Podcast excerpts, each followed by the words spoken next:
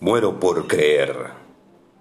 Esperanza, un batido de estrellas en la mañana, una mano tibia que envuelve tus anhelos, un rayito de nostalgia adornando todo un pastel de vida que no ha llegado.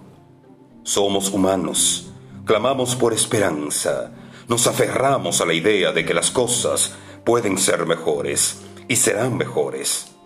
Necesitamos creer que el sol volverá, que la lluvia violenta que destruye las flores en el patio dejará de observarnos.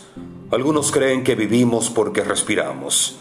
Yo creo que respiramos porque tenemos esperanza, porque somos capaces de mirar por medio a una noche de pesada oscuridad y encontrarnos con el sonido por llegar del día que tocará nuestra puerta y transformará lo que debe ser transformado.